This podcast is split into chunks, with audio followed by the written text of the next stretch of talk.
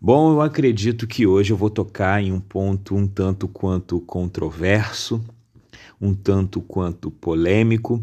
Então eu gostaria já de iniciar a minha fala dizendo que você tem total liberdade para discordar do que eu vou falar aqui hoje. Tendo dito isso, eu gostaria de falar hoje sobre uma temática que está muito em alta nesse tempo na verdade, uma expressão que tem sido muito falada, principalmente entre os religiosos, que é a expressão nova ordem mundial. Talvez você já tenha falado, talvez você já tenha ouvido alguém falar, eu acredito que sim, no mínimo você já ouviu alguém falar, mas muita gente talvez nunca tenha parado para pensar o que essa expressão significa. Você já parou para pensar o que significa essa expressão nova ordem mundial? E por que ela é tão polemizada no meio religioso? Bom, primeiramente, eu acredito que é preciso entender de forma simples o que é essa tal nova ordem mundial. Então, sem mais delongas, vamos por partes. A nova ordem mundial é o nome que se dá a, a um contexto econômico, político, militar que envolve principalmente os Estados Unidos num plano internacional. É, essa nova ordem surgiu depois da queda do Muro de Berlim, lá em 89, e com o fim da Guerra Fria, em 91. E a partir daí foi consolidado um sistema capitalista, tendo os Estados Unidos, é, Estados Unidos da América como principal protagonista né, dessa, dessa nova forma de fazer política, né, de uma forma capitalista, é, os Estados Unidos sendo a principal potência mundial, né, e eu acho que é, logo depois é, esses eventos históricos é possível observar na história o que o mundo adquiriu um padrão político e esse padrão a gente chama de capitalismo hoje, né? dentro de um sistema onde o, o governo americano exerce uma certa maneira imperialista de governar o mundo, exceto com alguns países é, como Cuba, China, Coreia do Norte, enfim. Em outras palavras, o mundo se organizou e se globalizou se unificando e se diplomatizando nação por nação de uma forma muito ampla em sua grande maioria. Agora, resumindo, podemos dizer que a nova ordem mundial é caracterizada pela, é, vamos dizer, unipolaridade dos campos militar e político e multipolaridade na economia. Em suma, quando se fala em nova ordem mundial, se fala de nada além de um sistema geopolítico, de um sistema econômico. Algo que é bem comum desde o início da década de 90 para todos os países globalizados. Mas por que essa expressão nova ordem mundial é tão demonizada entre os religiosos?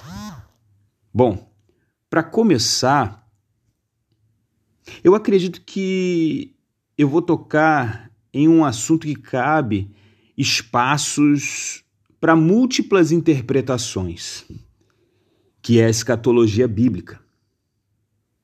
A Bíblia fala de uma existência que tem tempo de validade, vamos colocar assim. Nas expressões bíblicas, um dia tudo que é terreno e transitório, palpável, terá o seu fim. Na narrativa bíblica, haverá um dia em que toda forma de pecado e tudo que ele gerou irá ser julgado e aniquilado de uma vez por todas. Mas antes desse grande dia do Senhor, parafraseando as palavras do próprio Cristo a respeito desse assunto, haverá um tempo que se levantará um governador mundial. Alguém com uma influência política sem precedente e de grande relevância mundial. Esse tal governador é conhecido popularmente é, como o Anticristo, o homem do pecado, a besta, de acordo com a narrativa bíblica. Existem muitas profecias a respeito desse ser icônico da escatologia, desse personagem central do tempo do fim. Mas é em Apocalipse 13 que vemos uma alegoria mais focada em tanto sua aparição quanto em sua ação perante a humanidade. Na alegoria de João expressada em Apocalipse 13, esse ser é então chamado de besta. Vamos ler Apocalipse 13, do 1 ao 5, diz assim: Vi emergir do mar uma besta que tinha dez chifres e sete cabeças, e sobre os chifres dez diademas, e sobre as cabeças nome de blasfêmia. A besta que vi era semelhante ao leopardo, com pés como de urso e boca como de leão. E deu-lhe o dragão o seu poder, o seu trono e grande autoridade. Então vi uma de suas cabeças como golpeada de morte, mas essa ferida mortal foi curada. E toda a terra se maravilhou, seguindo a besta e adorando o dragão, porque deu a sua autoridade à besta. Também adoraram a besta, dizendo: Quem é semelhante à besta? Quem pode pelejar contra ela? Foi-lhe dada uma boca que proferia arrogâncias e blasfêmias e autoridade para agir quarenta e dois meses. Mas apesar do encaixe das profecias apocalípticas com o contexto atual, que ao meu ver me parecem um pouco forçadas, é preciso ter muita cautela com as interpretações que se fazem do livro de Apocalipse.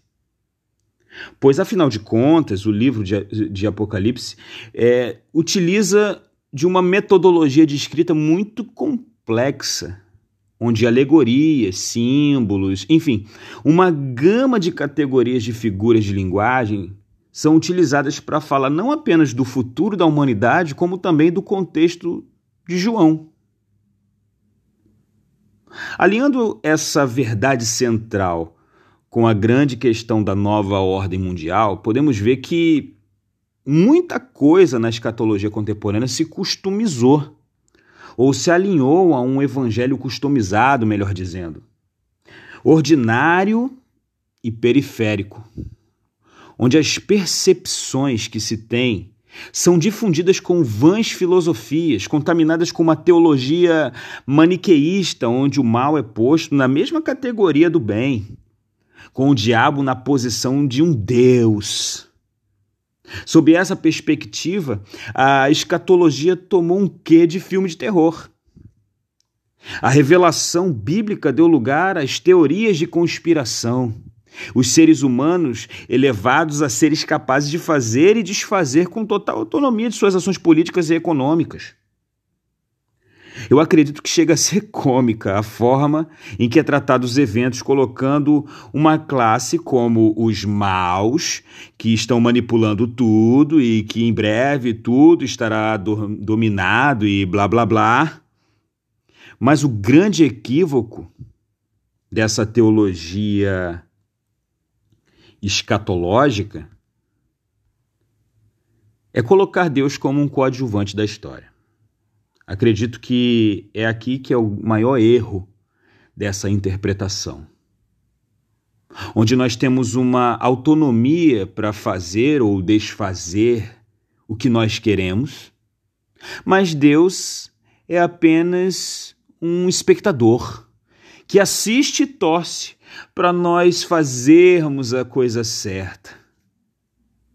É de uma ignorância tão grande que a única conclusão que eu tenho ao observar as milhares de teorias de conspiração que se criaram em torno dessa temática é que quem tem falado de escatologia hoje, nessa perspectiva, nem ao menos se deu o trabalho de estudar as profecias dentro de um contexto geral da revelação bíblica. Eu sempre me pergunto: como uma pessoa pode dar ouvidos à doutrina de demônios e se apostatar da fé, como diz a profecia paulina em sua carta a seu filho na fé Timóteo? Bom, me parece que a resposta é essa. A apostasia começa com o afastamento da ortodoxia bíblica. Somente quando alguém se afasta da sã doutrina é que a doutrina doentia pode então ter crédito. E o que vemos hoje é explicitado pelas incoerências hermenêuticas e exegéticas da revelação bíblica, ao que tange a nova ordem mundial, é nitidamente uma consta constatação de uma apostasia. Isso só revela o quanto estamos olhando para o lugar errado. Eu acredito que não devemos nos preocupar com o que nação A ou nação B está fazendo ou prestes a fazer. Ou se o comunismo ou seu maior opositor atual, o neoliberalismo, está no poder. Ou se o capitalismo ou o comunismo é de Deus ou não. O que realmente deve preocupar a igreja o que deve ocupar a mente de um homem de Deus que decididamente quer viver a verdade é o que a Bíblia diz ao seu respeito. E a que distância ele está diante dessa verdade bíblica exposta sobre ele? Em resumo, sendo o mais claro possível, a Bíblia não diz que esse modelo de nova ordem mundial é o modelo do governo do anticristo. E muito menos que devemos combater politicamente as suas decisões. Como se tivéssemos que impedir o advento da manifestação do anticristo, que, na minha opinião, não sendo é, taxativo, mas correndo o risco de parecer fatalista, vai acontecer querendo ou não, você tentando impedir ou não. É claro que a história está caminhando passo a passo para um ponto culminante. Um ponto que foi profetizado há séculos atrás. Mas não podemos nos deixar levedar pelos anacronismos teológicos de infundidos com vertentes filosóficas, esotéricas até. A nossa luta não é política. Nossa luta não é política. Pelo menos não nessa forma que se customizou hoje e que se difundiu hoje, religião e política. Nossa luta não é contra carne nem sangue, mas é uma luta de ordem espiritual. E é preciso parar de dar crédito aos terroristas escatológicos, que são conspiracionistas e nada sabem, ou se sabem, omitem a verdade por meras conveniências políticas. O Evangelho está acima de qualquer visão política. O Evangelho está acima de qualquer ideologia. O Evangelho está acima da economia, está acima dos conceitos sociais ou conceitos filosóficos. O Evangelho não é nem de esquerda e nem de direita. O Evangelho é transcendente. E quem entende isso transcende, juntamente com o Evangelho, as mediocridades teológicas geradas por essa difusão do transitório com o etéreo. da percepção fugaz com a transcendência bíblica. Como eu falei no início, você tem total liberdade de discordar de mim. Mas uma coisa que você jamais vai poder discordar e permanecer certo, porque ou você escolhe ter razão,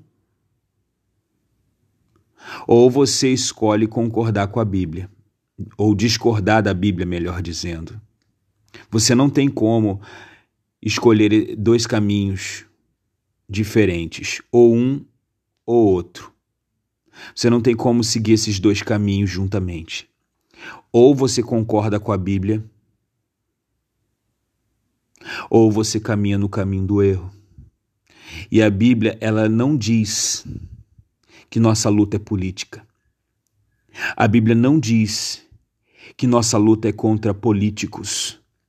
A Bíblia não diz que devemos impedir alguma coisa para os eventos apocalípticos não acontecerem. Deus é soberano. Tudo já está determinado por Ele. Não existe homem algum que possa impedi-lo, quer seja crente ou não crente. Esse Deus, ele governa a história. Esse Deus está acima de qualquer decisão do homem mais poderoso da história em seu tempo. No nosso tempo, eu nem sei quem é o homem mais poderoso. Talvez a gente possa, possa identificar quem se acha mais poderoso. Num tempo de tanta megalomania, a disputa é grande. Mas mesmo o homem mais poderoso não tem poder algum de desviar um milímetro sequer daquilo que Deus escreveu que deve acontecer. Que Deus possa abrir a nossa mente. Que Deus possa nos fazer compreender que, como eu falei, o Evangelho transcende todas essas transitoriedades que ocupam nossa mente nesse tempo. Que Deus te abençoe.